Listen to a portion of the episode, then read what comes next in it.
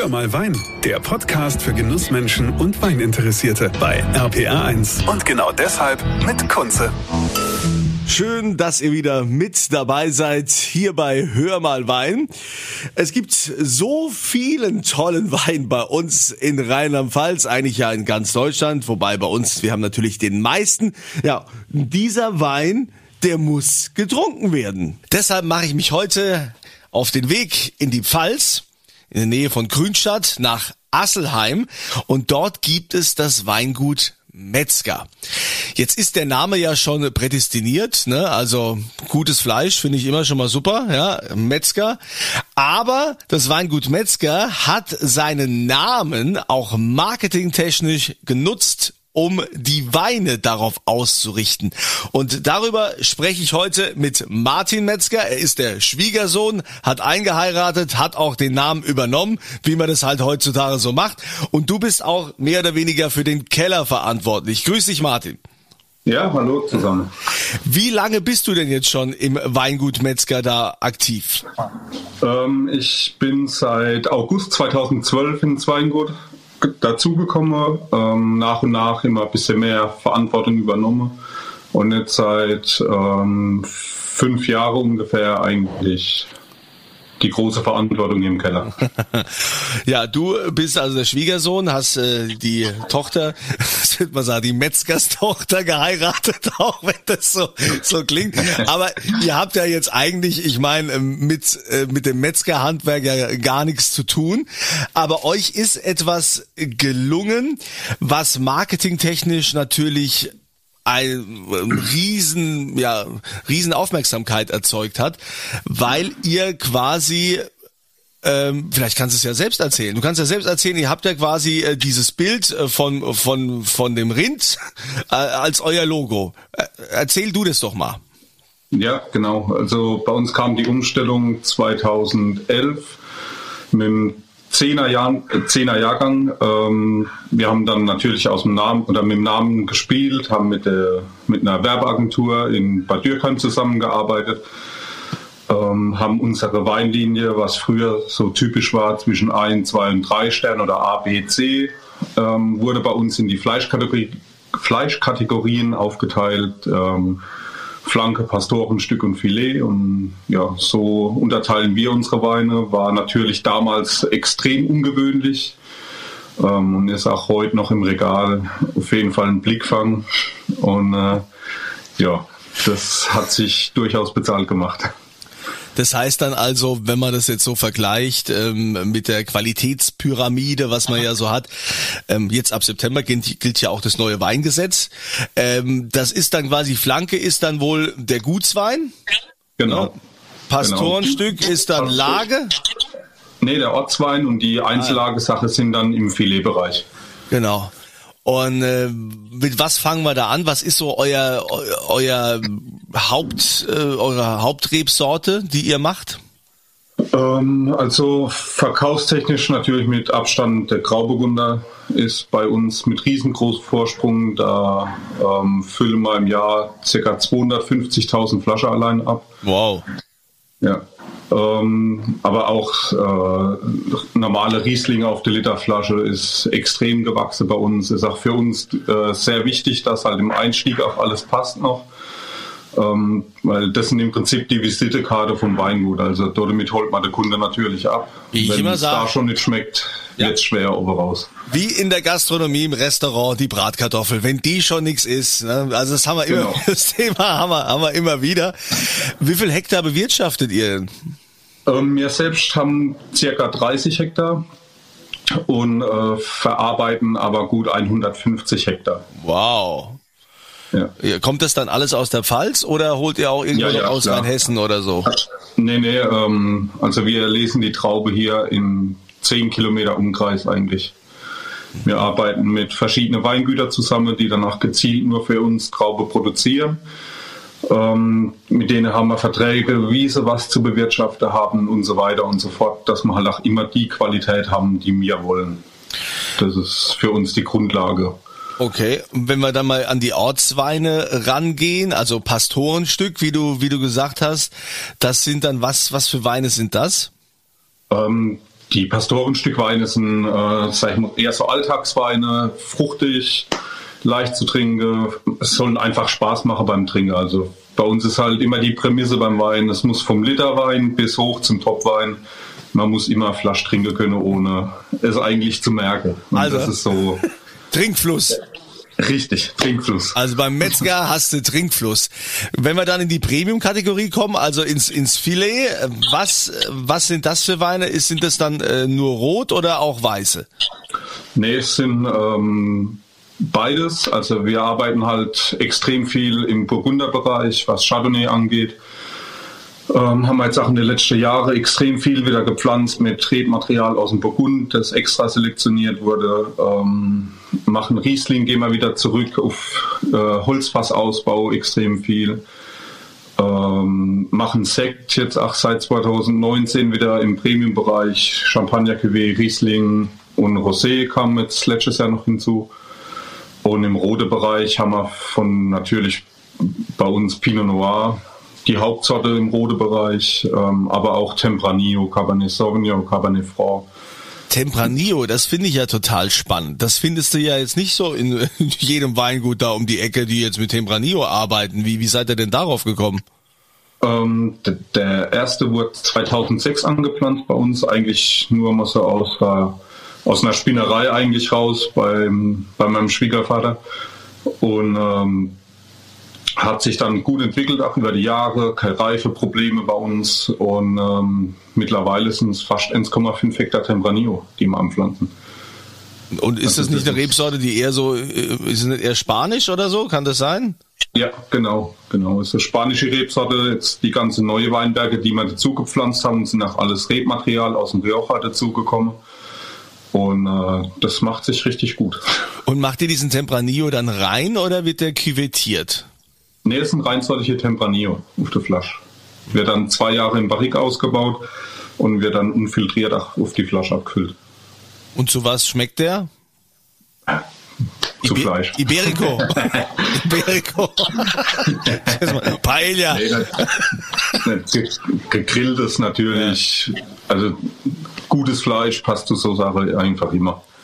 Ja, Wahnsinn. Also hauptsächlich Tempranillo finde finde ich schon, finde ich sehr spannend.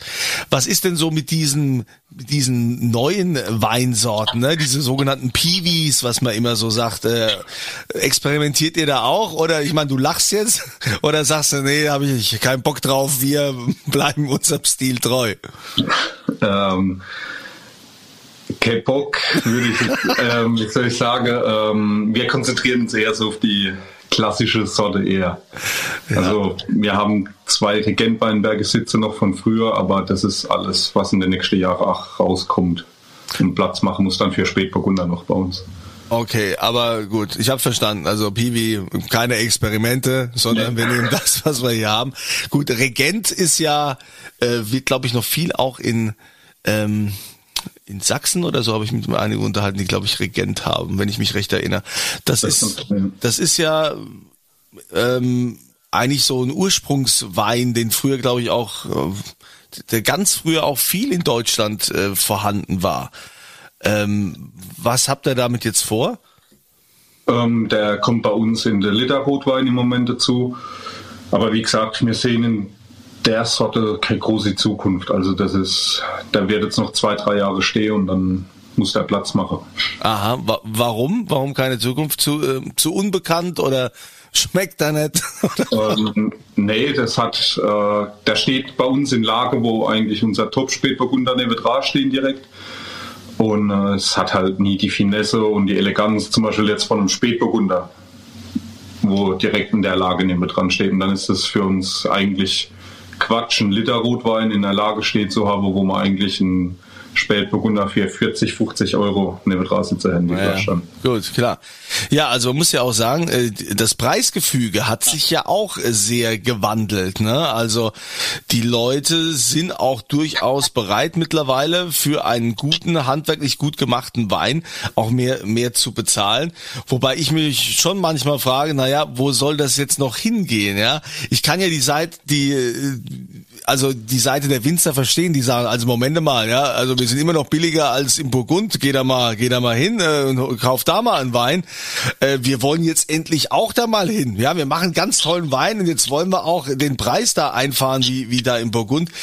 Ähm, meinst du, äh, gibt's da irgendwann da mal eine Obergrenze? Weil man hat ja das Gefühl, selbst auch bei den großen Gewächsen im Riesling, also bei euch wäre das ja das große Gewächs wahrscheinlich das Filet, wird äh, irgendwann muss doch da mal Schluss sein.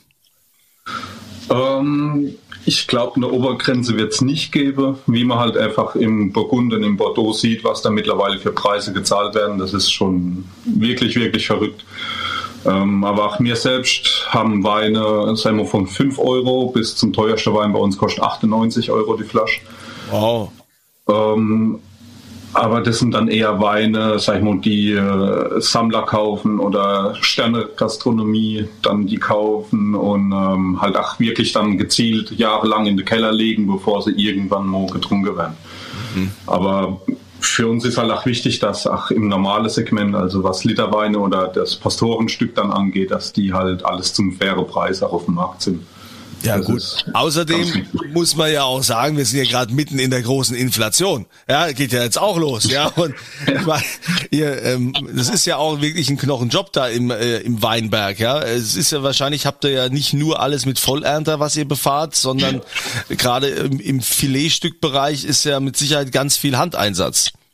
Ja, also wir leben bei uns noch circa 35 Hektar komplett mit der Hand. Wow. Ähm, angefangen jetzt beim Sektgrundwein, was so in den nächsten zwei Wochen, zwei bis drei Wochen ungefähr losgeht bei uns.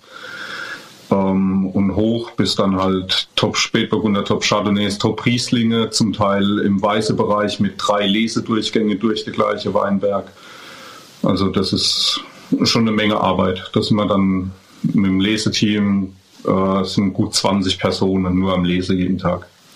Spürst du eigentlich so als Winzer immer mehr den Konkurrenzdruck, wenn man jetzt gerade mal die Pfalz nimmt, die hat sich ja enorm entwickelt. Da gibt's ja so viele tolle Winzer mittlerweile, ja, um ein paar Meter Luftlinie äh, quasi entfernt, überall um, ums Eck. Das hast du ja jetzt in anderen Weinanbaugebieten nicht unbedingt so. Da ist das alles ein bisschen weitläufiger oder, oder so klein, äh, dass nur wenige überleben. Wie ist, wie, wie fühlst du dich da in der Pfalz? Ähm, ich finde eigentlich, dass es Gott sei Dank in unserer Generation eher wieder umgekehrt geht, dass viel offener miteinander geredet wird, wie man was machen kann, wie man was probieren sollte.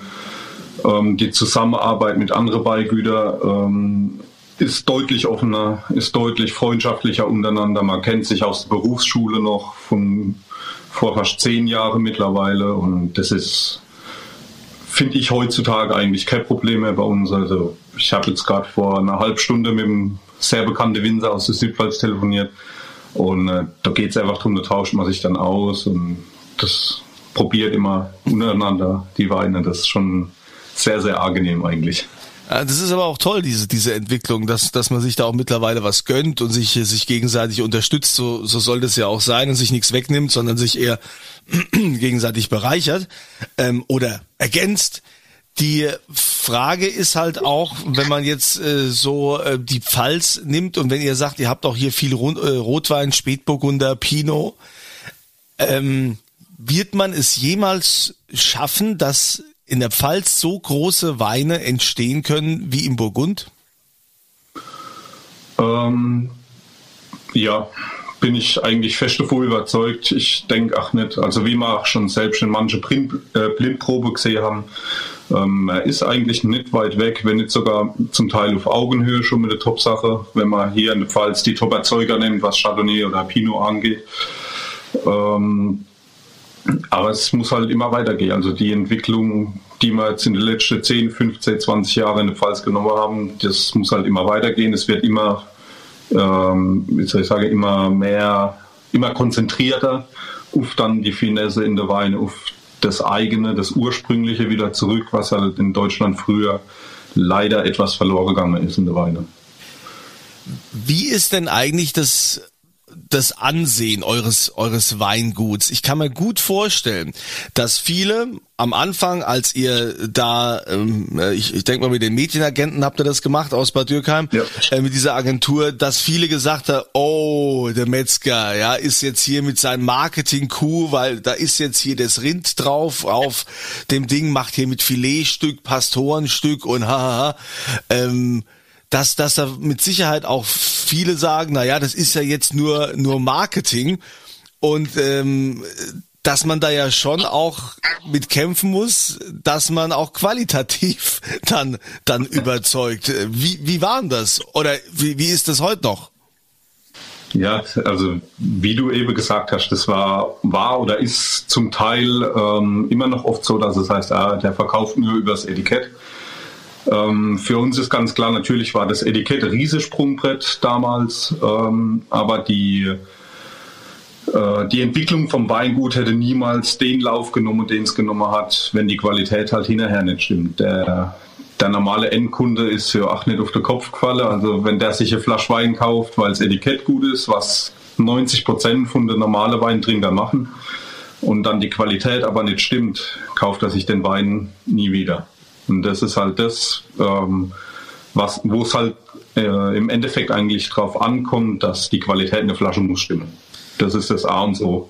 Ja, also ich kann mir gut vorstellen, dass da mit Sicherheit intern äh, hoher Druck da war, wo man dann gesagt hat, okay, jetzt äh, sagen die alle nur wegen Etikett und klar, äh, jetzt kriegen wir da auch einen Haufen Aufmerksamkeit. Wenn wir dann nicht liefern, dann, dann haben, wir, haben wir ein Problem. Aber ich meine, der Erfolg gibt euch ja recht, dass ihr auch äh, geliefert habt und dass ihr sensationelle Weine macht.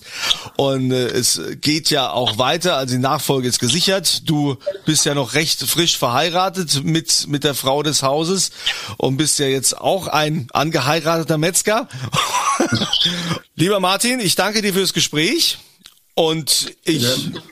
hoffe, dass wir irgendwann auch mal persönlich ein bisschen Wein zusammen trinken und probieren, wenn das alles herzlich wieder so geht. Ein, herzlich eingeladen.